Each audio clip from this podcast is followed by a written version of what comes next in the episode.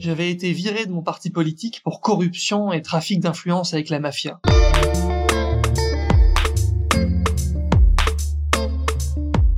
Je suis passionné de jeux de rôle et le plus souvent c'est moi qui fais le MJ pour mes potes. Mais le souvenir que j'ai envie de partager aujourd'hui c'est un souvenir de joueur. Tout simplement parce que c'est de loin le truc le plus sale que j'ai jamais fait de ma vie et que même si tout ça n'était qu'un jeu, aujourd'hui encore je ressens le besoin de me livrer. J'avais choisi d'incarner un sénateur américain déchu, une véritable ordure, mais avant tout un raté. J'avais été viré de mon parti politique pour corruption et trafic d'influence avec la mafia. Vous êtes viré. Je suis viré Vous êtes viré. Ah Et j'étais donc coincé dans une partie de Z-Corps, un one-shot où j'essayais de survivre à une pandémie zomboïde, malgré mon alcoolisme rampant et ma santé mentale chancelante. Ah, j'ai failli oublier. Le MJ avait autorisé chaque joueur à avoir sur lui un objet de sa vie d'avant, d'avant la pandémie. Et moi, bête, j'avais choisi une mallette pleine d'argent sale. J'étais prêt à tout pour survivre coûte que coûte, et je m'étais dit un peu naïvement qu'un gros paquet de cash pourrait m'aider à sauver ma vieille peau.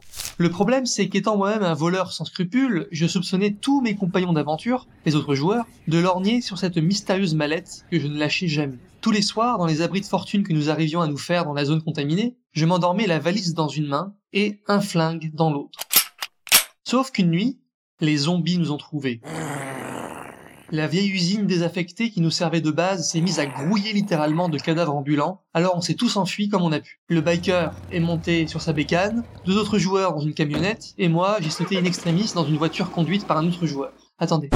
Faut que je vous parle un peu de lui. C'était mon vieux pote Pablo qui l'incarnait, une sorte de survivaliste gentil, un collapsologue de l'entraide. Un peu connu parce qu'il avait gagné une fois Colanta. Ah Le mec sympa, quoi, que tout le monde aimait dans le groupe parce qu'il était altruiste, généreux. L'inverse de moi, quoi.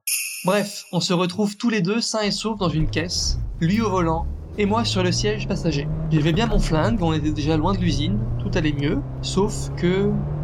Merde. Pas de mallette, putain, quel con. Et là je me mets à crier pour de vrai. Merde, l'argent, merde Et là le mec sympa qui me dit Attends, mais quel argent? Mon sang s'est glacé. Bien sûr, il avait tout compris, il allait vouloir retourner à l'usine, me piquer l'oseille, me buter, pourquoi pas. Alors j'ai pas hésité, j'ai levé mon flingue et j'ai appuyé sur la gâchette. Mais là, clic Le coup qui part pas, l'arme qui s'enraye. Vous imaginez la gêne? Sans rancune que je lui sors avec mon plus beau sourire. Évidemment, le mec sympa se jette sur moi pour me prendre mon arme. La lutte commence et la voiture va finir sa course dans un fossé.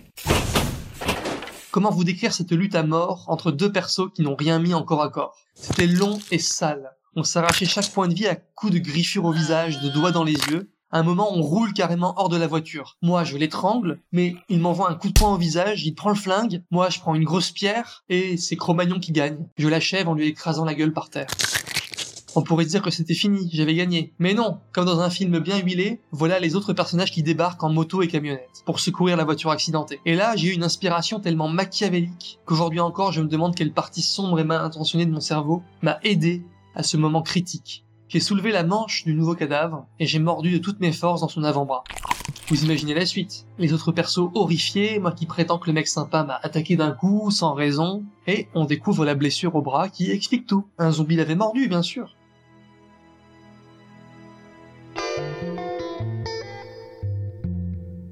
Aujourd'hui encore, j'ai l'impression de sentir le goût du sang.